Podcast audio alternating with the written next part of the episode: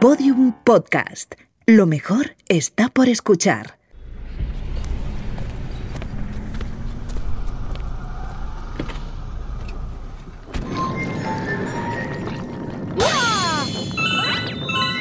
Hola, Bimba. ¿Qué haces? ¿Qué es ese ruido? Estoy jugando. Desde que hace unas semanas echamos aquella partida al Pong, me he aficionado. Pues lo que te faltaba. ¿Y qué, a qué juegas ahora? Super Mario. Un fontanero bajito y con bigote que siempre rescata a la misma princesa en cada juego. ¿Y la tiene que rescatar un fontanero? ¿Y por qué no se libera ella misma? Interesante pregunta. ¿Quiere jugar conmigo? No, gracias. Ya veo. No sabe jugar. ¿Y tú qué sabes? A lo mejor es un juego muy moderno. Podemos probar de nuevo con el Pong, que es de los años 70, casi tan mayor como usted. No sé por qué tienes esa extraña fijación con mi edad. ¿Hace una partidita al Pong? Pues mira, no, gracias. Vamos entonces con algo más moderno. Space Invaders, Qué pesada, que no. Galaxian.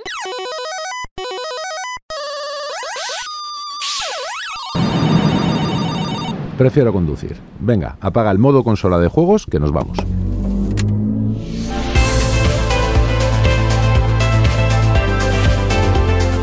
Cambio de sentido, un podcast de BMW producido por Podium Studios.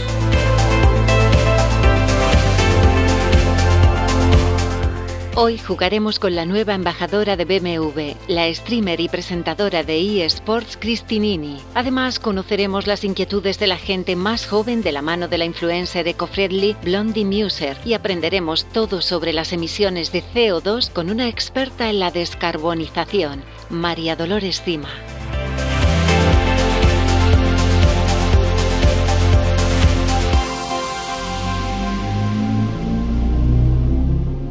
Señor del Val, estaba pensando que quizás se niega a jugar conmigo porque se ha quedado muy desfasado en sus conocimientos sobre videojuegos. No sé, ¿tú crees? ¿Sabe qué es un RPG? ¿Un shooter? ¿Un Battle Royale? Anda, déjame en paz. ¿Conoce los eSports? ¿Sabe lo que es un streamer? Que no, que no lo sé. Tampoco creo que sea muy importante. Bueno, quizá lo sea para comprender mejor a las generaciones más jóvenes y como veo que tiene profundas carencias en la materia, he convocado a una persona que nos puede ayudar a comprender ese mundo mucho mejor.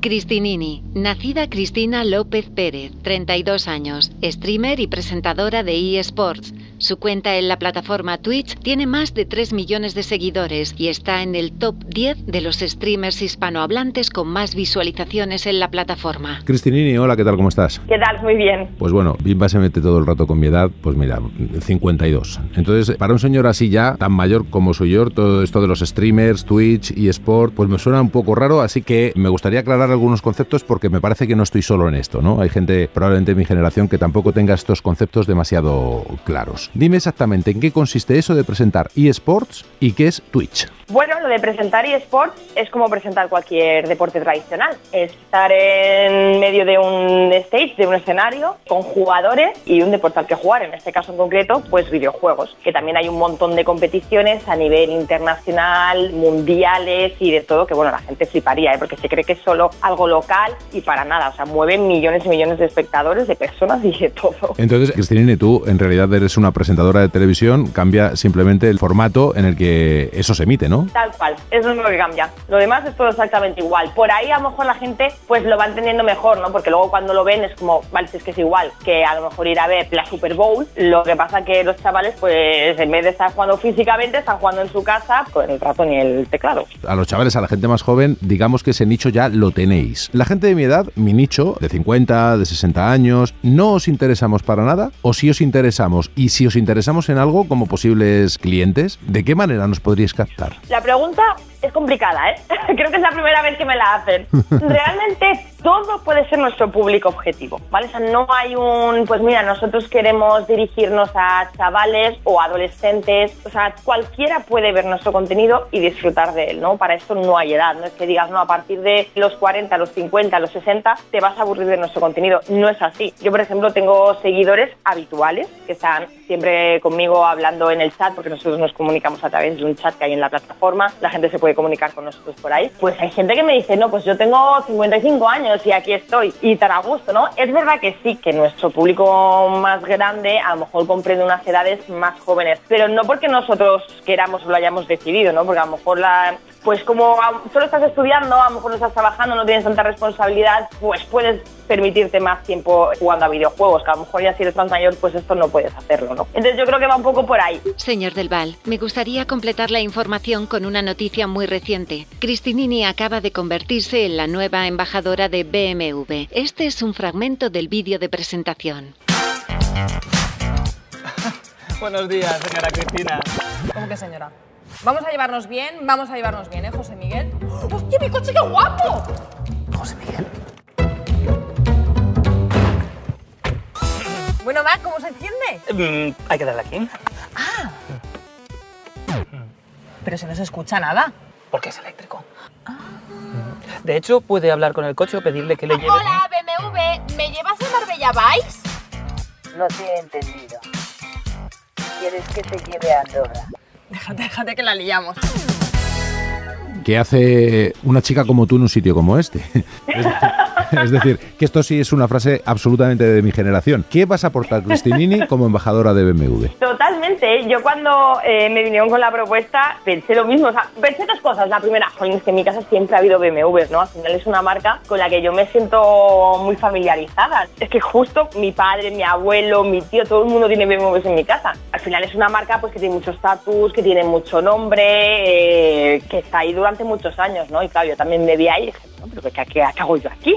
Vamos a ver qué podemos aportar. No me hice exactamente la misma pregunta. Y bueno, pues hablando con ellos, pues sí que quieren darle un poco mm, un cambio a todo, ¿no? Porque al final la marca va creciendo y tu público pues va creciendo contigo, ¿no? Como marca esto pasa en todo. Rejuvenecer hace morir, ¿no? También un, un dicho que también se usa mucho. Pues al final tienes que darle también una vuelta y buscar en las nuevas generaciones, en los nuevos jóvenes, bueno, ir de, explicándoles todas las opciones que tienen, que vean cómo trabaja la marca, que vea que no es solo una marca de coches que saca coches y, y ya está, ¿no? sino que también se preocupa por el medio ambiente, por hacer las cosas bien, porque esté la gente a gusto, que es mucho más. Eh, es un poco mi papel, ¿no? Trasladarle pues a este público igual más juvenil, oye, esto existe, está aquí, hacen las cosas de esta manera, la marca es así. Claro, porque evidentemente el mundo del motor suena como algo como muy serio, ¿no? Tradicionalmente yo creo que los deportes, fútbol, baloncesto, pues ha hecho todo también de una forma muy seria, ¿no? Porque al final casi todo era para televisión y era todo con otro aire. Y claro, ahora pues nos estamos moviendo en plataformas digitales que el público mayoritariamente, como estamos diciendo, pues es mucho más joven, están buscando ya otra cosa. Ya esa seriedad, al menos en el mundo en el que yo me muevo, no existe, no, Claro. no es lo que quiere la audiencia. Oye, y hablando de, de coches, ¿cómo se te dan los videojuegos de conducción de coches? Pues mira, tengo que decir una cosa, o sea, me gusta mucho conducir en mi vida normal, pero luego en los juegos no soy tan buena conduciendo, En no son los no que eres, mejor se no me dan. la mejor, ¿no? No son los que mejor que se me dan, pero también de los primeros juegos que jugué cuando era muy, muy, muy, muy pequeñita, fue un juego de conducción. Y si no son los de conducción, ¿qué tipo de videojuegos son los que más te gustan? Recomiéndame alguno, Eh, anda. a ver, es que si me voy a poner a hablar de videojuegos, igual aquí sí que no lo sé. Porque si yo te digo los MOBA, ¿a ti qué te suena? A mí, a, a mí me pillas en, en- en otro carril completamente distinto. Los MOBA son un tipo de, de videojuegos, son los multiplayer de, de arena, que son cinco jugadores contra otros cinco, son juegos de equipo, en los que te meten como en una arena, digamos, y tienes que luchar ahí, el que mejor lo haga, pues gana. Muy explicado, muy por encima, ¿eh? Pero bueno, que luego hay objetivos, luego hay cositas que hacer y están muy entretenidos. Bueno, pues investigaré. A- Antes hablábamos de, de la diferente plataforma o el formato donde se emite lo que en realidad es televisión, pero sí que es, es verdad que la gente más joven utiliza más estos canales, digamos, que la televisión convencional. ¿Tú crees que al final acabarán desapareciendo los canales generalistas y todo irá por YouTube o por Twitch? ¿O hay espacio para que convivan los dos? Te lo digo para yo ponerme las pilas, ¿sabes? A ver, yo creo que hay espacio actualmente para los dos, pero sí que es cierto que bueno que las nuevas generaciones lo que quiere es contenido al momento y ellos escogen el contenido y cambiar de uno a otro y se está llevando mucho más pues cualquier plataforma como YouTube, Twitch, incluso Instagram, TikTok, que ya puedes estar haciendo también ahí tus retransmisiones, que lo que es la televisión, ¿no? De hecho, cuando sale este tema a la palestra en mi mundo, pues los chavalines ya no, yo hace que no veo la tele seis meses, yo hace que no veo la tele tres años. Es gente que ya no ve la televisión. Yo misma, de hecho, la veo muy, muy, muy poco. Ya la uso para plataformas, Netflix, Amazon, cualquier cosa que quiero ver de películas. Pero yo creo que sí que hay espacio para que convivan las dos cosas, porque al final, pues también se va a tener que renovar, ir hacia bueno, este aire más desenfadado, no tan encosetado, ¿no? Como pueden ser algunos programas de televisión, más que nada porque el público está cambiando y al final, pues que tienes que cambiar con él, porque si no, eh, corres el riesgo de morir y yo creo que nadie quiere que, que la televisión muera. En todo este mundo siempre parece que es predominantemente masculino. ¿Esto es así? ¿Cada vez sois más? Sí, no, porque mucha gente cae en, no, es que esto es solo de chicos. No es cierto. Sí que es verdad que a lo mejor los chicos se toman los videojuegos o juegan de una forma que nosotros decimos más hardcore, ¿no? De una forma más seria, más competitiva, que lo quieren llevar mucho más al extremo y nosotros en cambio, por norma general, por el motivo que sea, lo jugamos de una forma más casual. Pero ya han salido estudios hace años como que más del 51% de los jugadores son jugadoras. Mira. Lo que pasa es que nosotros lo hacemos de una forma más casual, ¿no? Pues juegos de móvil, aplicaciones así que a lo mejor nos llevan media horita, una horita, pero que nosotros también jugamos. Lo que pasa es que, claro, ellos al tomárselo de forma más competitiva pues se les ve más en las competiciones y eso es a lo mejor lo que luego llega al público, ¿no? Porque claro, cuando tú ves una competición de League of Legends y las 10 personas que juegan son 10 hombres, pues puedes pensar, jolín, no hay mujeres. Pero no es cierto. Y al final acabaréis ganando, seguro. Oye, Ah, ¿es verdad? Cristinini, muchísimas gracias por habernos abierto este mundo. Desde luego, bienvenida a BMW y por supuesto te seguiremos. Gracias. Muchísimas gracias a vosotros.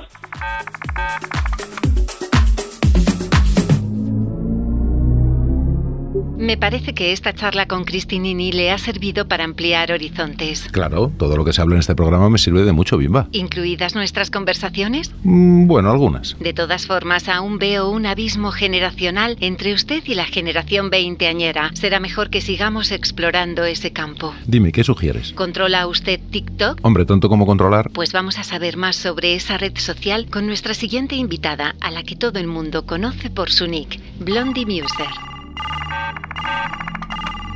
Hola, ¿qué tal? ¿Cómo estás? Hola, muy bien, buenos días, ¿qué tal? Paula V, más conocida como Blondie Muser, 27 años, creadora de contenido en redes sociales. Su perfil de TikTok cuenta con 1.800.000 seguidores y se define a sí misma como gallega eco-friendly. Oye, lo primero preguntarte, porque he leído sobre ti, se me ponía Paula V. ¿Por qué Paula V?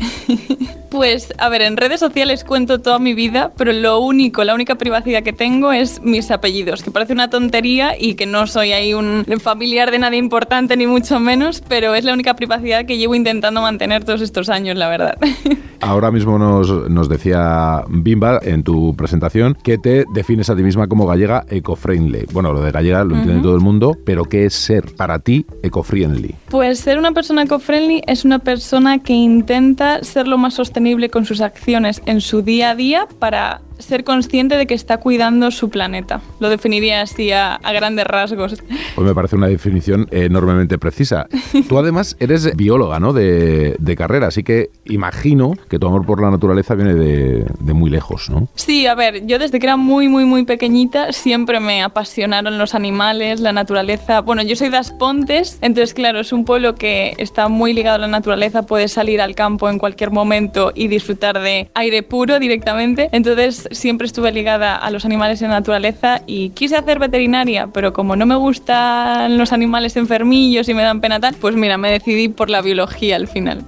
Tú, claro, estás en redes sociales, tu presencia ahí es permanente, llevando a cabo todas estas acciones, pero sí que te pregunto que estás tú, desde luego, pero el activismo de temas ambientales en redes sociales está suficientemente presente? Yo creo que no. Somos pocos los perfiles que mencionamos día a día el tema de la sostenibilidad, porque sí que es cierto que muchas veces los días internacionales de medio ambiente, del clima, del agua, etcétera, etcétera, muchos perfiles de redes sociales se vuelcan ese día únicamente en mencionar la sostenibilidad y el gran problema que tenemos con la crisis climática, pero sí que creo que faltan perfiles que cada día indiquen que tenemos que ser un poquito más cuidadosos y cuidadosas con el medio ambiente y tenerlo presente en nuestro día a día sin agobiarse, sobre todo. Pero hay una- sí, yo creo que somos muy poquitos. Hay una cosa, Paula, que bueno, sois muy poquitos, pero desde luego tenéis éxito, tú tienes mucho éxito. Si miramos el número de, de seguidores que tienes, evidentemente es algo que interesa a la gente que entra en redes sociales. Sí, sobre todo mi comunidad es una comunidad bastante concienciada, pero lo que yo ahora mismo quiero llegar es a gente que no lo está. ¿Por qué? Porque claro, la gente que ya está concienciada ya hace sus acciones en función de cómo le va a sentar al planeta, pues que yo compre fast fashion o no, ya está totalmente concienciada. Entonces lo importante es centrarse en la gente que no se plantea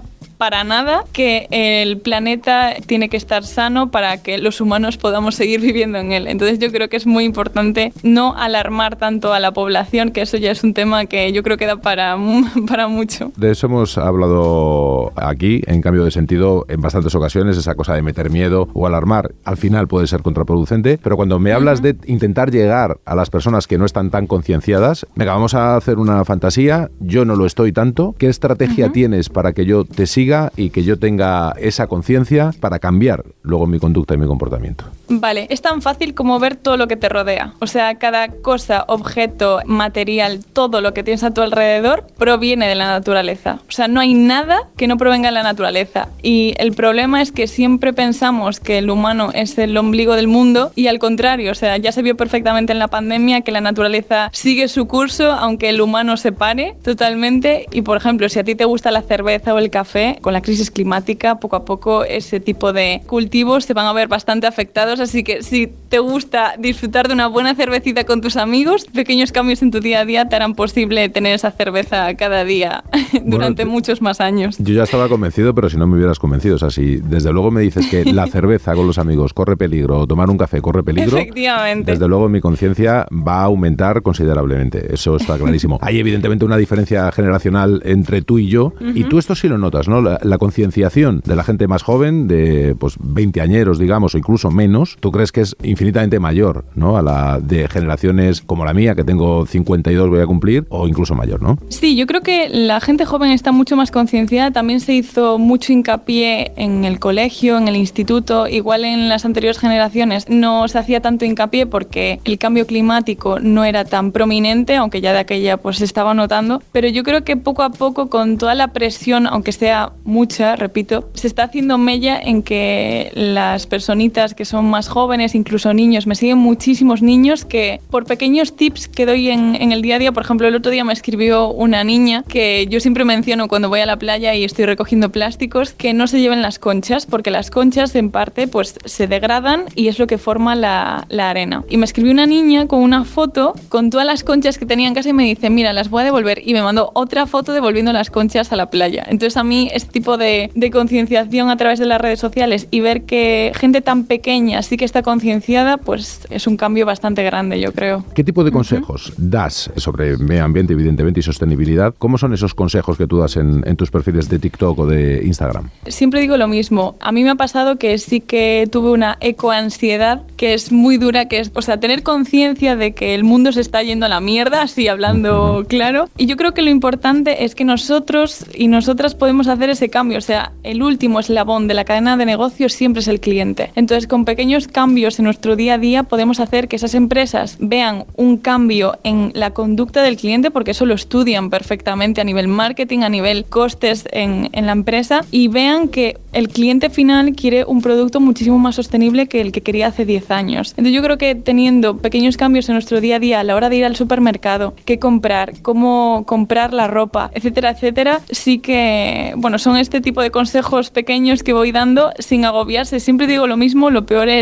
agobiar a la población de esto es tu culpa, tienes que cambiar todo el rato. Entonces no podemos tener esa presión, sino fluir totalmente y ir cambiando al ritmo que tú puedas. Has hablado de tu ansiedad que has padecido, ¿la sigues teniendo o ya la has mejorado? Sí, justo, mira, eh, es, es, un tema de que trataré más en, en, mi podcast, que justo lo lancé la semana pasada, que se llama Como una luciérnaga, y es un tema que no es bueno. O sea, tú si quieres cambiar el planeta, primero tienes que estar bien, y la ecoansiedad es un problema que las personas que estamos muy concienciadas lo tenemos presente muy en nuestro día a día porque siempre intentamos ser 100% eco-friendly y a no ser que vivas en una cabaña en medio del monte, te autoabastezcas, plantes tus alimentos y todo eso es totalmente imposible. Entonces yo creo que hoy en día vivimos en ciudades, en pueblos, que hay veces que no tenemos opción de ser tan eco-friendly como querríamos y nada, hay que intentar, lo dicho, ir poco a poco y no intentar estar pendientes de, pues mira, esto lo he hecho mal, no, hay que intentar ver lo que sí que has hecho bien en tu día a día para ayudar al planeta.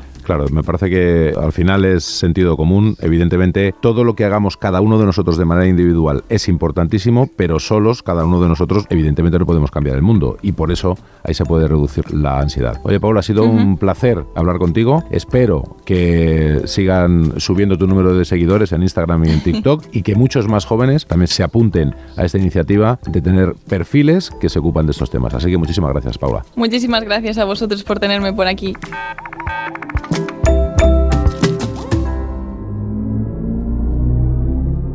El tema de la diferencia de edad lo dejamos para otro momento, si no te importa. De acuerdo, señor Del Val, pero ya que estamos, podríamos repasar algunos conceptos de los que hemos hablado en programas anteriores. Por ejemplo, La descarbonización de la economía. Hemos hablado mucho del efecto invernadero y los gases que lo provocan, pero creo que nos faltan cosas por conocer acerca del CO2. Por ejemplo, ¿sabe usted cómo se calcula la huella de carbono que dejamos? pues mira, francamente no. Esa y otras cuestiones puede resolverlas nuestra siguiente invitada, María Dolores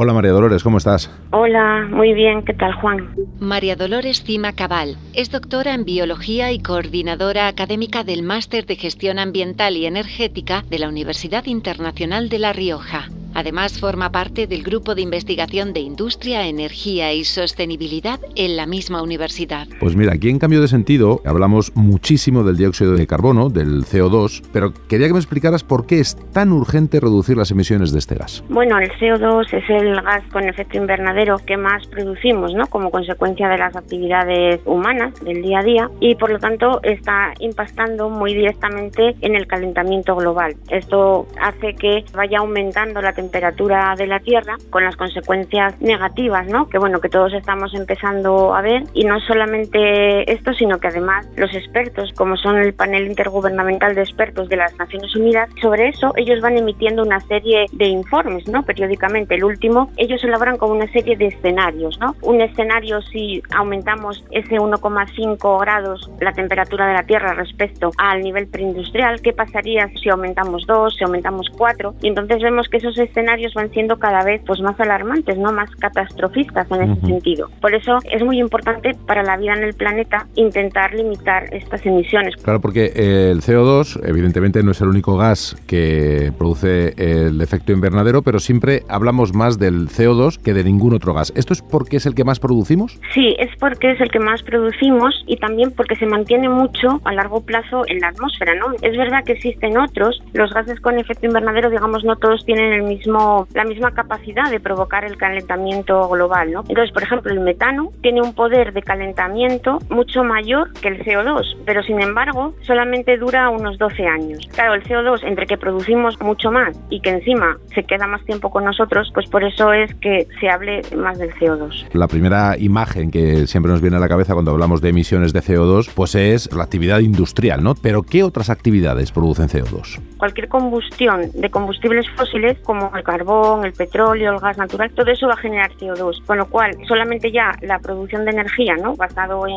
en la quema de carbón, produce muchísimo CO2, ¿no? Es lo que más contribuye. Pero luego también está la agricultura, no olvidemos el transporte, que influye muchísimo, y también los edificios, que a lo mejor es algo que no está en la mente de todos, pero las ciudades son unas grandes emisoras de CO2 también, ¿no? Claro. En la edificación y de ahí que bueno que se están haciendo también muchos esfuerzos en la rehabilitación de edificios, en la mejora de la eficiencia energética. ¿Y realmente hay alternativas verdes para todas estas actividades? Bueno, claro que hay alternativas, ¿no? Que se van desarrollando. Cuanto más avanza la tecnología, más cerca estamos de tener estas alternativas. Obviamente, lo más evidente son las energías renovables, ¿no? Lo que pasa que no es algo que se pueda implantar de la noche a la mañana. Todo esto va a llevar un, un tiempo. Obviamente, ya están muy desarrolladas. También se está investigando mucho para biocombustibles. Está claro que es por donde tenemos que ir, ¿no? Aparte de, bueno, de medidas a lo mejor más sencillas, ¿no? Más del día a día, ¿no? También hablamos mucho de la huella de carbono que generamos. ¿Cómo se calcula exactamente esa huella? pues es un indicador, ¿no? Que lo que nos mide es cuántos gases de efecto invernadero generamos por haber realizado una actividad, ¿no? Tanto de manera directa como indirecta. Y esta huella de carbono, bueno, existen muchos referenciales que se pueden utilizar para calcularla, tanto a nivel de organización, de producto, y si nos vamos ya un poco más al día a día, ¿no? Pues a nivel individual. Básicamente, de una manera así muy sencilla, se trata de recopilar datos de actividad. Vale, pues yo quiero calcular cuánto he consumido durante un año en el uso de la calefacción o cuánto he consumido de combustible en mis desplazamientos. Entonces, esto sería un poco recabar esos datos de actividad y luego, bueno, pues multiplicarlos por un factor de emisión, que son, bueno, factores que ya están establecidos, ¿no? Que se pueden consultar y que, digamos, lo que nos indica es la cantidad de gas de efecto invernadero que emitimos por cada unidad, ¿no? De lo que estemos midiendo. Vamos a hablar de descarbonización y de la necesidad, ¿no? De, de la descarbonización. Pero vamos a hacerlo desde un punto de vista, no sé si se puede ser optimista, en el sentido de que cuando hablamos de todo lo caro que es, todos los costes que puede tener, pero esto, las necesidades actuales de descarbonización también están creando nuevos empleos, ¿no? Sí, sí, por supuesto. Surgen nuevas oportunidades, nuevos empleos. Por ejemplo, la Organización Internacional del Trabajo estima ¿no? que todas estas acciones para la mitigación, ¿no? para intentar reducir esa temperatura del planeta, según el Acuerdo de París, facilitarán la creación de 24 millones de empleos hasta 2030 en todo el mundo. Interesante. Estudios también de la seguridad social ya indican que la demanda laboral en temas ambientales ha crecido un 30%. También otro dato es, por ejemplo, de la Fundación Ellen MacArthur, el Foro Económico Mundial, coinciden en que solo en Europa se espera que se llegue a generar entre 700.000 y un millón de nuevos puestos de trabajo relacionados con esto que llamamos de economía verde, ¿no? En los próximos 10 años, ¿no? Y todo esto, claro, viene avalado, como sabes, pues por fondos, ¿no? Para este tipo de proyectos que garanticen, pues eso, ¿no? Esta transición, ¿no? A una economía más verde, ¿no? Más sostenible. Y es desde luego el, el camino. Dime una cosa, de todas las consecuencias del cambio climático que estamos viviendo y experimentando, ¿algunas de ellas son irreversibles o podemos llegar a mejorarlo y que puedan convertirse precisamente en eso, en reversibles? Hay cosas que, por ejemplo, cuando hablamos de pérdida de biodiversidad, ahí estamos ya en aspectos que no vamos a poder revertir, pero sí que es muy importante, sobre todo lo que indican los expertos, que estamos a tiempo de poder buscar alternativas y en algunos aspectos dar marcha atrás y que no se convierta en un planeta difícil de vivir, ¿no? Entonces yo creo que es un poco lo que tenemos que pensar. Hay cosas que no podemos revertir, pero lo que tenemos que luchar es por intentar que no vaya más, ¿no? Como experta, expertísima diría yo en, en estos temas, ¿tú crees que en general la gente es realmente consciente de lo que nos estamos jugando en este asunto? Mm, bueno, yo creo que se ha evolucionado y que cada vez es más. Yo lo veo por mis hijos, que yo los veo como rápidamente si ven papeles, cosas, enseguida los recogen, no, no, no, porque esto no puede estar aquí. Entonces, yo creo que sí que se ha evolucionado, pero también es cierto que el momento que nos está tocando vivir, ¿no? De pues la pandemia que, bueno, parece que acaba de pasar, pero que todavía no. La crisis tan grande económica por la guerra de Ucrania. Claro, estamos viviendo una realidad ahora mismo, ¿no? Tan impactante que quizás estos problemas puedan quedar en un segundo plano, ¿no? Pero hay que ponerlos también en donde corresponde porque estas cosas, ¿no? Afortunadamente la guerra pues acabará, ¿no? Digo yo que ojalá pronto, la pandemia también, pero luego nosotros vamos a tener que seguir viviendo en este planeta. Entonces, yo creo que se ha avanzado, pero que todavía hay que seguir concienciando, ¿no? Porque esto es muy necesario, ¿no? Si la gente realmente adquiere esa concienciación y, digamos, vive su día a día de una manera más sostenible, pues tenemos un gran camino andado, ¿no? Sin duda, mucho mejor. Pues nada, muchísimas gracias, María Dolores, y en eso estamos un poco, ¿no? En intentar que la gente se conciencie mucho más y que este problema, por muchas cosas coyunturales que puedan suceder, pues como la guerra o la pandemia, jamás puede ser algo secundario porque de cara a futuro, no por nosotros, sino por nuestros hijos, nuestros nietos, debería ser el problema prioritario. Así que nada, María Dolores, muchísimas gracias. Muchísimas gracias a ti por la iniciativa y por contactar conmigo. Un saludo.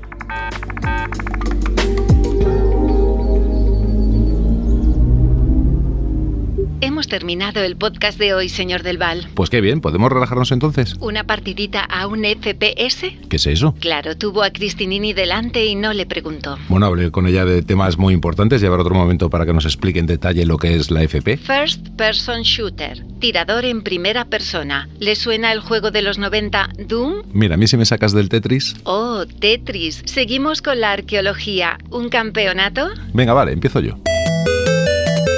Uy, le veo muy desentrenado. De eso nada, ya verás. No confíe en que le salga la pieza del barrote largo. Solo hay una probabilidad del 13,7% de que aparezca una. ¿Ah, sí? Pues mira cuál me ha salido. La suerte del principiante. Principiante, yo era el rey en esto cuando tú eras solo un pedazo de silicio. Pringa.